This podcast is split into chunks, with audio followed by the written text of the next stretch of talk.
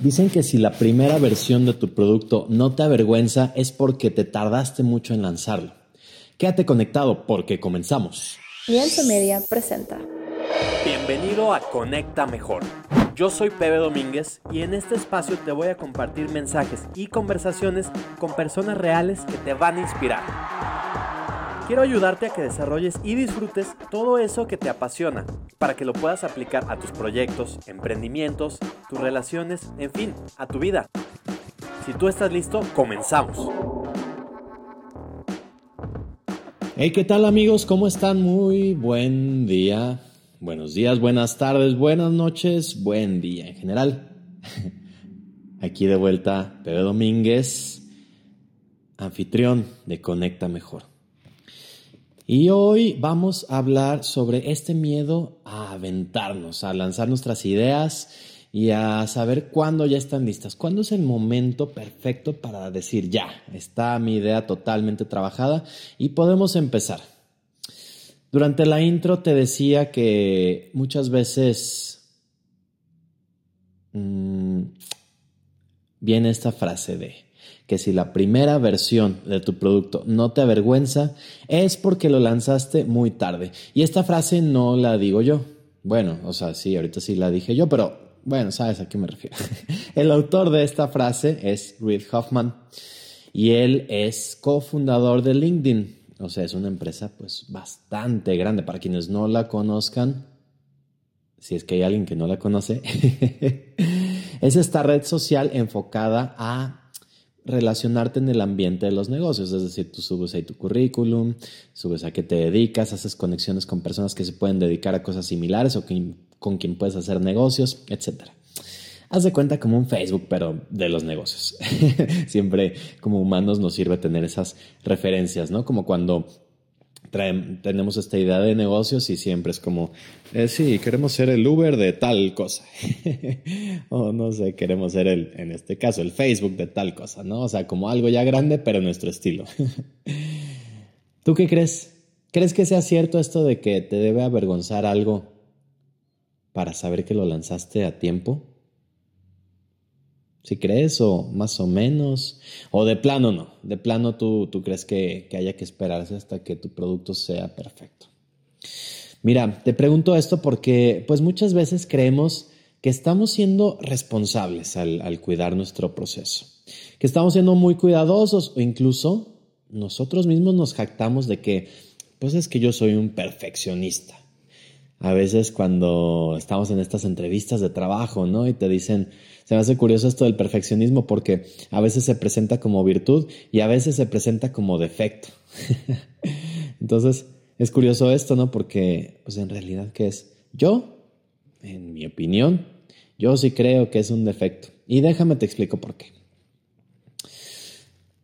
Creo que esto de ser perfeccionista es que en realidad estamos siendo inseguros, de queremos, que queremos protegernos por todos lados para que nadie vea nuestros defectos. Haz de cuenta como cuando subimos nuestra foto al Instagram y pues decimos, bueno, a lo mejor un poco de Photoshop no me hace daño, ¿no? Y a lo mejor nos mostramos así o, el clásico no filter, sin filtros y nuestra cara se ve ahí toda borrosa, ¿no?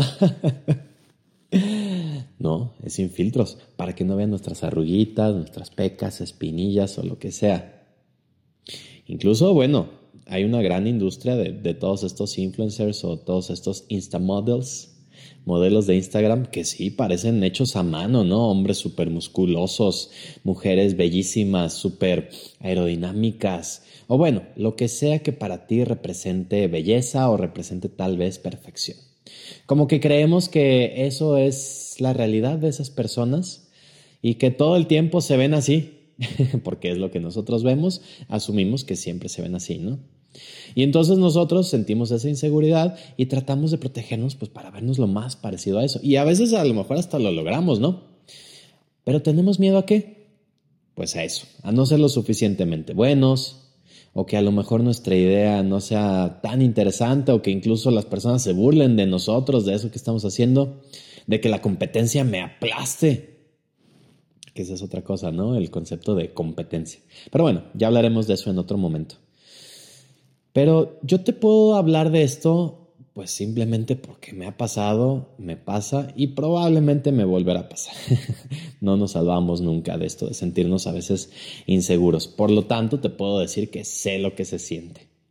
Imagínate, para animarme a emprender mi primer negocio me tardé muchísimo y probablemente no me hubiera animado si no se hubiera unido una serie de eventos desafortunados o afortunados que me hicieron para cuando me diera cuenta ya estar dentro de un emprendimiento. No es que haya tomado una decisión como decir mañana me voy a levantar y mañana ya me habré convertido en un emprendedor y voy a rifarme y voy a hacer todo súper fregoncísimo y me convertiré en esa persona exitosa.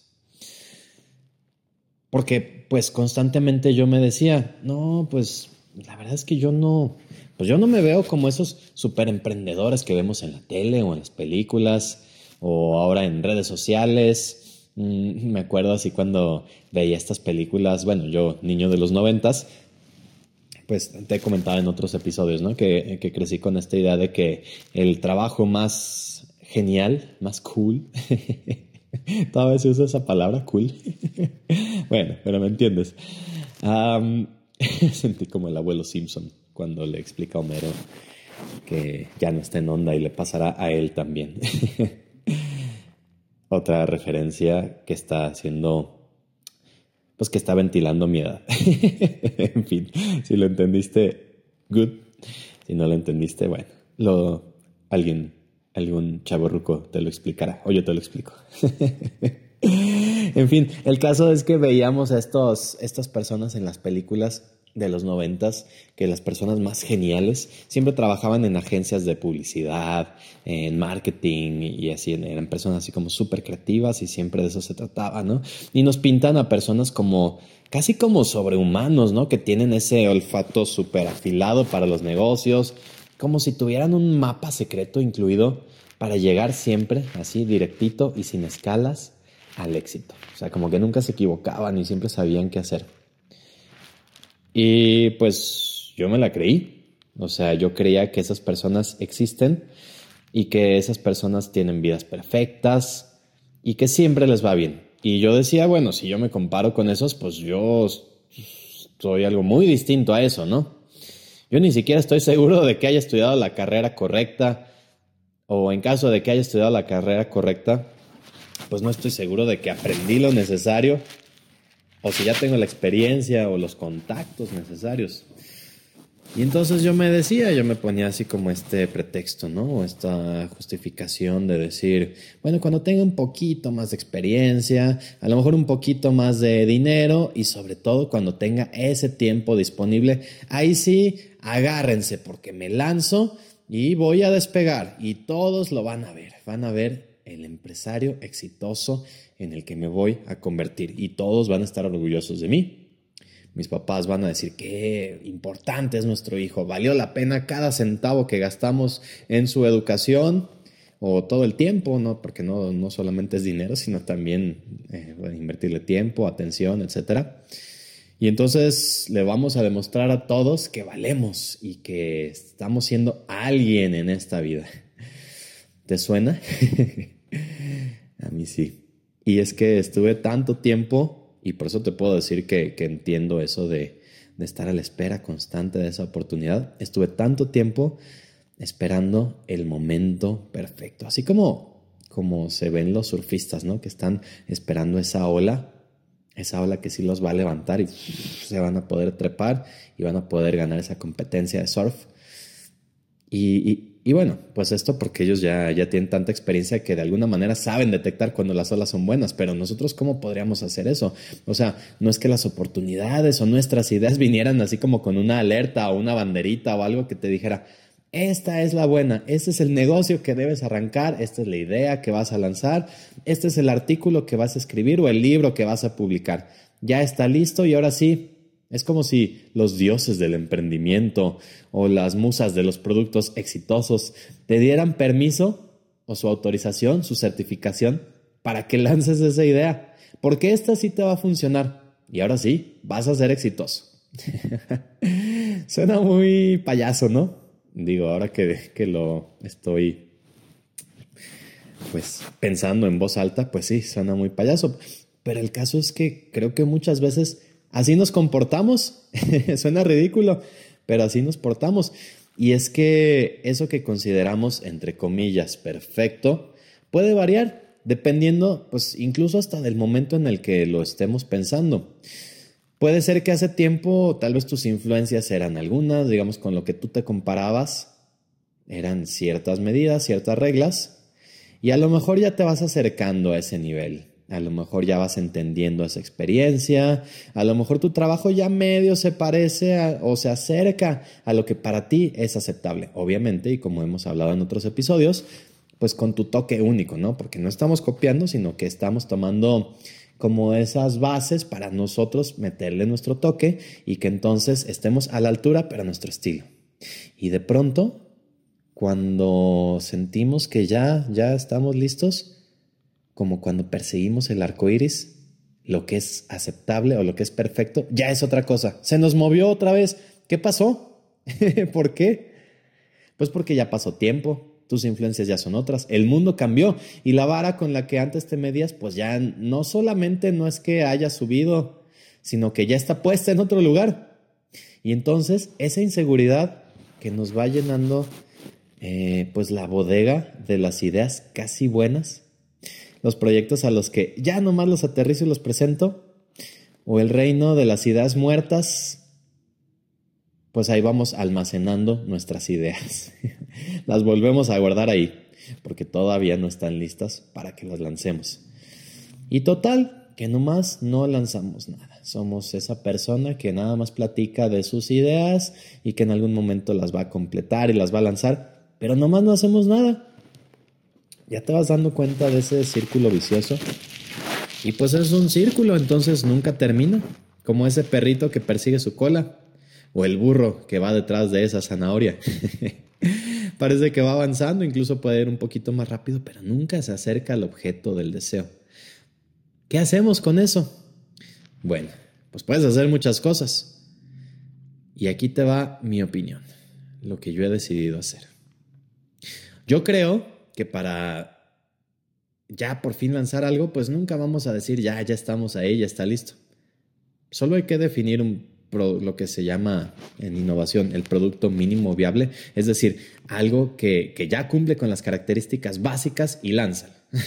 o sea, que es lo mínimo que necesita contener alguna idea, algún producto, para considerarse esa idea o ese producto, digamos, real. Por ejemplo, si vamos a lanzar una silla, pues debe tener a lo mejor cuatro patas, eh, un asiento y un respaldo. Si le quitas una pata, pues ya no es una silla, ¿no? y es que de eso, así es como definen lo que es el diseño. No se trata de, de cuando, de, qué cosas agregar, sino de qué cosas puedes seguir quitando y el objeto sigue siendo funcional. Si le quitas las patas a una silla, pues ya no es una silla. Si le quitas el respaldo, pues a lo mejor es un banquito, pero no es una silla. Sirve para sentarse, sí, pero no es una silla. O sea, a lo que voy con todo esto es que tengas claro cuáles son esas cosas que sí o sí debes incluir y ya, en ese momento lo lanzas. No te esperas a, ver de qué color va a ser la silla o qué textura o qué... Eso ya lo verás más adelante porque es un proceso iterativo. Esto de iterativo solamente quiere decir que, es, que lo vas mejorando, lo adaptas y lo lanzas. Obtienes retroalimentación, lo vuelves a adaptar y lo lanzas. Así, vas como en, en vez de ser un círculo que nunca termina, pues vas en una escalerita donde sí, te detienes a, analizar qué pasó, a mejorar y entonces subes. Y vas subiendo y vas subiendo.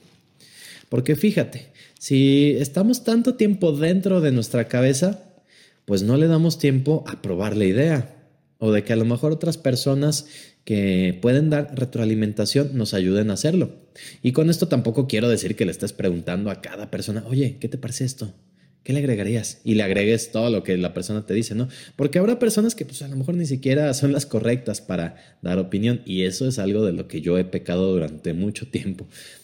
Muchas veces em, pues le pregunto a las personas que tengo cerca, ¿no? A lo mejor a mis hermanos, a mis compañeros en el estudio o a quien sea. Y a veces a lo mejor sí son las personas correctas, pero a veces no.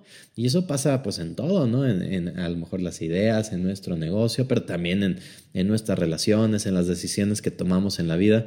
Muchas veces pues tomamos opiniones pues de personas que están ahí y no necesariamente es a quien les deberías pedir opinión.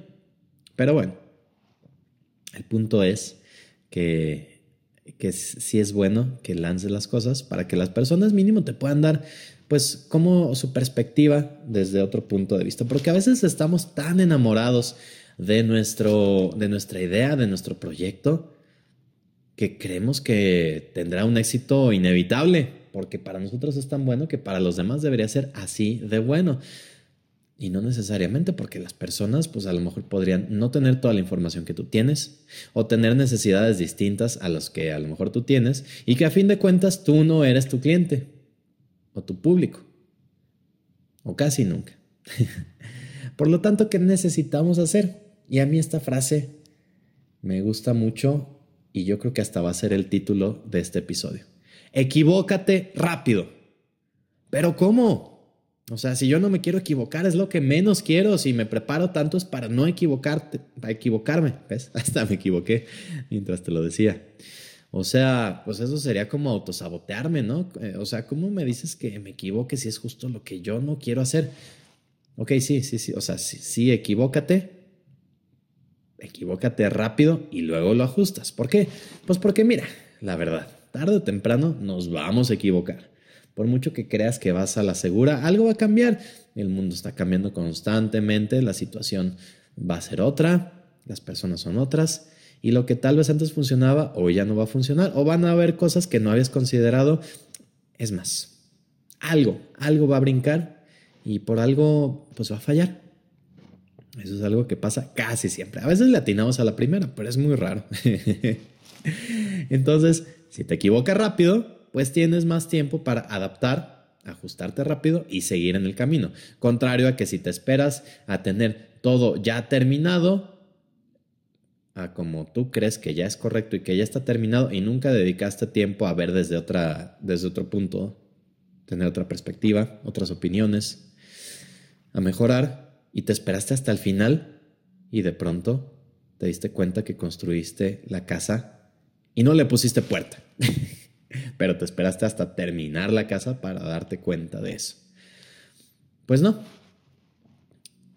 no lo veo así.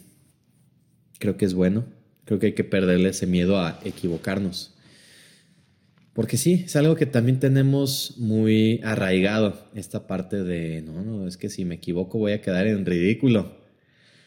Si me equivoco, las personas van a ver que no, que no sirvo y ya no van a confiar en mí. Por eso mejor me aviento todo el proceso, así como que trabajo en la oscuridad, me voy a mi cueva, le dedico tiempo, soy perfeccionista, le dedico todos mis recursos, a lo mejor mi dinero, y después cuando lo lanzo, pues me quedo a hacer changuitos esperando a que sea un hitazo, que sea el éxito que el mundo esperaba.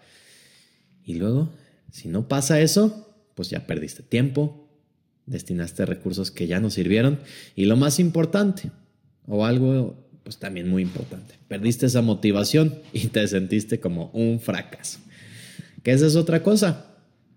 Podrás equivocarte, pero el fracaso pues es simplemente si te diste por vencido. En cambio, si te equivocaste, pero sigues con esa motivación, te diste cuenta qué fue lo que falló, lo ajustas y vas acercándote, pues eso te puede ayudar. Y ojo, también a veces creo que eso de de, el, de, equivocarte, del fracaso, a veces como que lo, lo sobrevaloramos también. Y déjame decirte a qué, a qué me refiero.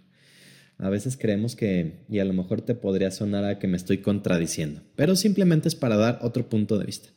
A veces creemos que solo basta con equivocarnos para ajustar y después mejorar. Pero a veces, por ejemplo, pudieron fallar cinco cosas nos dimos cuenta de una y esa la ajustamos y a lo mejor nos salió un poquito mejor, pero hubo otras cosas que también por ahí estuvieron fallando. Entonces, lo que creo es que ni siquiera con nuestros errores vamos a tener bien claro qué fue lo que falló, como para pulirlo, perfeccionarlo y que no nos falle nada. pero lo que sí creo es que nos estamos acercando un poquito más. Mira, déjame te platico un, un ejemplo de cómo estuvimos trabajando nosotros. Yo durante mucho tiempo me dediqué a branding, que es esta parte del desarrollo, pues de lo que una marca comunica, de cómo es la esencia, cómo es la personalidad. O sea, qué significa convivir con una marca. Mm, va mucho más allá de un logotipo o un nombre que sí, sí es parte, pero es como decir que tú eres únicamente tu cara y tu nombre y apellido. Pues sí, sí es parte de eso, pero va mucho más allá. También implica cómo es tu personalidad, tu manera de hacer las cosas, las cosas en las que crees, las cosas por las que luchas, cómo, cómo interactúas con otras personas. En fin, bueno, esta es la breve descripción de lo que para mí es branding. Y, y en el estudio trabajábamos mucho esta parte. Y aunque no lo es todo, una parte, o por lo que muchas veces empezábamos, pues a veces sí era, digamos, el nombre del proyecto y tal vez el logotipo o la, la identidad visual, básicamente los logotipos o los colores o todo esto. Entonces, imagínate que platicábamos con un cliente, nos contaba su idea, nos íbamos a nuestro laboratorio y volvíamos el día de la revisión con una propuesta o con tres propuestas, o las que fueran. Pero el cliente, pues rara vez, al menos en mi experiencia, rara vez quedaba conforme con eso que le presentábamos. ¿Por qué? Pues porque en ningún momento le mostramos el proceso. No dimos oportunidad para que el cliente diera su opinión, diera su punto de vista y se sintiera pues como que parte de él si estaba en eso. Y lo que nos dimos cuenta que necesitábamos hacer era precisamente eso, que había que dividir nuestro proceso por etapas. Y fíjate, eso es algo que, pues, que yo enseño en, uno de los cursos de creatividad,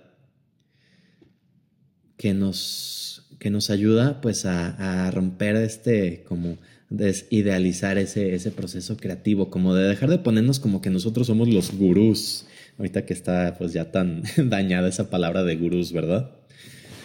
Y entonces, en vez de hacer eso, em, lo, vamos, lo íbamos partiendo por bloques. O sea, digamos que nos platicamos con el cliente, nos juntábamos con el equipo creativo después y la primera etapa no era ponernos ya a diseñar o a arrojar ideas, de, perdón, o a, poner nombre, sino que solamente dábamos ideas. Decíamos, a ver, vamos a dedicar cinco minutos y vamos a conseguir 20 ideas, las que sean. ahorita no vamos a decir si son buenas o malas, vamos a a tirar un chorro de ideas en cinco minutos. Porque déjame decirte que esa es otra herramienta que utilizamos para apoyar o fomentar esa creatividad. Eh, y esto tiene que ver con una, un principio que se llama el principio de Parkinson o la ley de Parkinson, que básicamente se trata de que el tiempo que tienes para realizar una actividad es el que vas a utilizar para hacerla. O sea, si tú tienes una semana para limpiar tu casa, pues siempre vas a encontrar qué cosas hacer durante una semana para que al final quede tu casa, quede limpia, lo que para ti es limpia. Pero si de pronto te dicen, tienes una hora para limpiar tu casa, pues vas a ver cómo optimizas y cómo te las ingenias y de alguna manera va a quedar algo muy parecido a lo que para ti es que la casa esté limpia. Y con las ideas es igual. No, no decimos así como que, no, pues vamos a ver cuánto tiempo le dedicamos, tenemos tiempo libre y a ver qué se nos ocurre. No, decimos, tenemos cinco minutos y vamos a lanzar ideas. Porque cuando limitas ese tiempo, no te pones a pensar si esta es buena, esta es mala. No, no, esto, esto no va a funcionar por esto o esto, no. Entonces ya hacíamos eso y teníamos nuestra lista de ideas. Haz de cuenta como si fueran bocetos o hasta palabras que después, antes de avanzar a la siguiente etapa, nos juntábamos con con el cliente y se lo mostrábamos.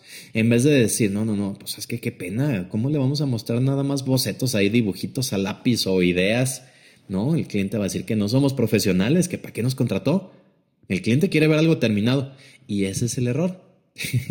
el cliente muchas veces, o en nuestra experiencia, no quería ver algo terminado, quería ser parte del proceso. Entonces, lo que aprendimos de esto es que nos juntábamos, le mostrábamos algunas ideas así como rápido, no sé, dos, tres días después de la primera reunión, le decimos, mira, estuvimos pensando en estas ideas y sentimos que por aquí puede ir. ¿Cómo ves? ¿Te late? Y el cliente ya te podrá decir, no, pues sí, sí me late, me gusta esta idea y me gusta por esto. Y a veces son cosas que a nosotros ni se nos había ocurrido que podía tener sentido, pero ya el cliente se está familiarizando. Es como si fueran ideas compartidas. O de plano te puede decir, no, no, no, sabes que no, no me late, yo más bien estaba pensando en algo por aquí. Y entonces ya pivotamos la idea y nos vamos a partir de esa base. Si te fijas, no nos estamos esperando a que el producto esté terminado, sino que vamos en esta escalerita de la iteración. Lanzamos poquito, nos atrevemos a equivocarnos y si nos equivocamos, ajustamos, pero nos equivocamos en cortito. Y entonces muchas veces de esta forma aparecen ideas disruptivas que de primera nunca pensamos que funcionarían porque aparentemente no tienen nada que ver. Pero es que así funciona la creatividad. La creatividad no tiene que ver con esto de aparecer como magia objetos donde no existían cosas, sino de encontrar distintos caminos a lugares, encontrar distintas maneras de llegar a ciertos lugares. Entonces, una vez vamos teniendo ese caminito ya un poquito más definido, pues ahí lo vamos conectando y vamos filtrando y obtenemos retroalimentación oportuna. Y eso nos dimos cuenta que nos permitió eh, conseguir dos cosas. Lo primero, pues es que el cliente se sentía incluido desde el inicio.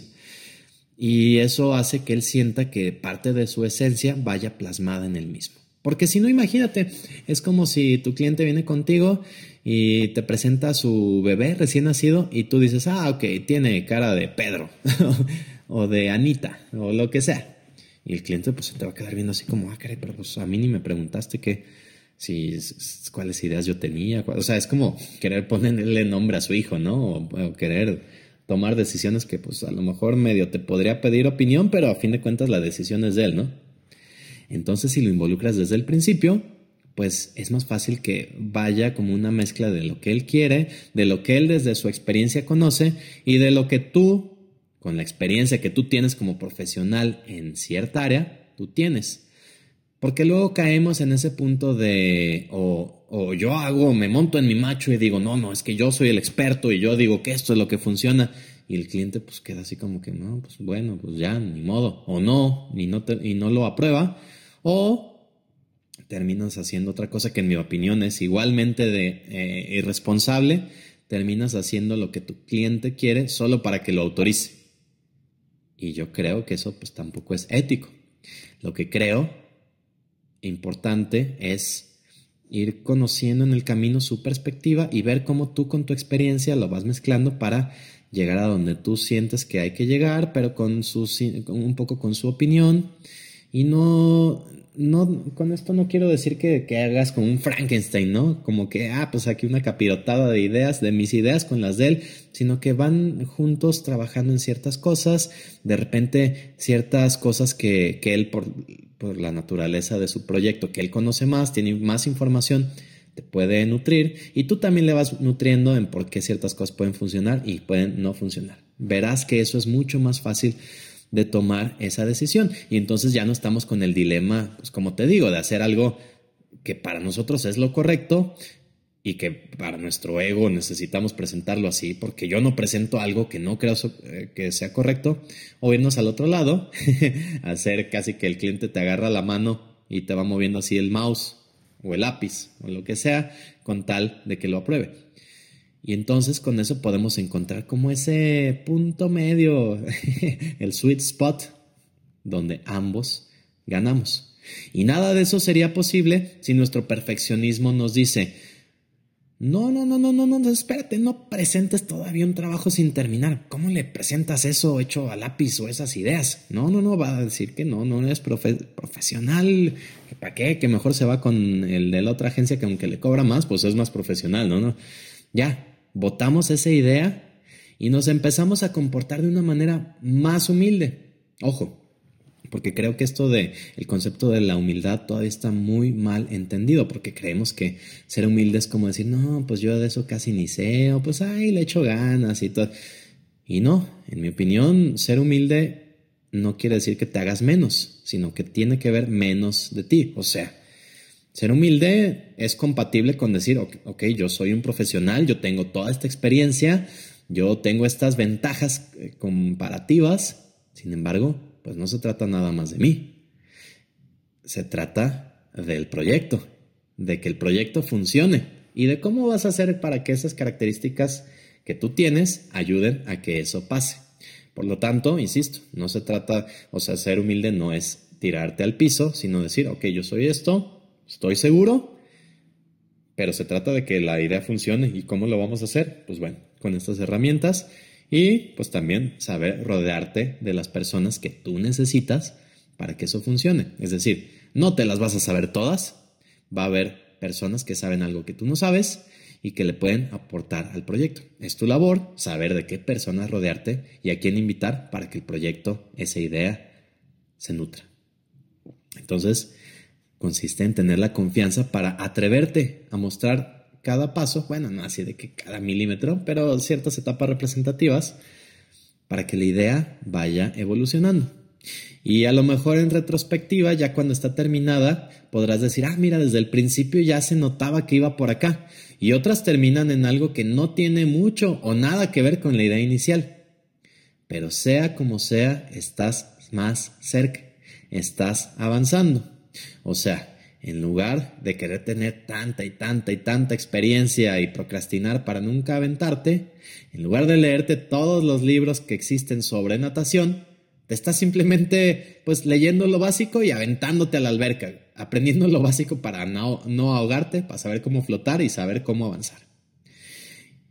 Vas a saber aventándote lo que se siente estar en el agua, saber lo que es agua, o sea, lo que se siente que el agua te entre a la nariz o que tardan los ojos, pero también vas a ir entendiendo poco a poco cómo ir mejorando tu técnica para avanzar mejor, para saber cómo respirar, en fin, cómo nadar.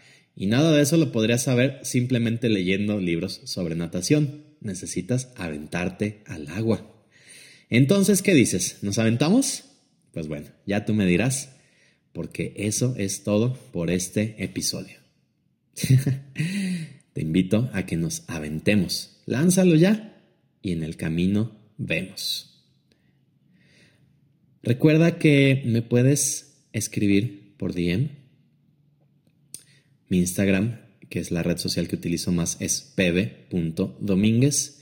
Y ya sea que me escribas para decirme qué te han parecido los episodios o algún tema que quieras escuchar a quién quieres que invitemos al programa, porque también hacemos entrevistas.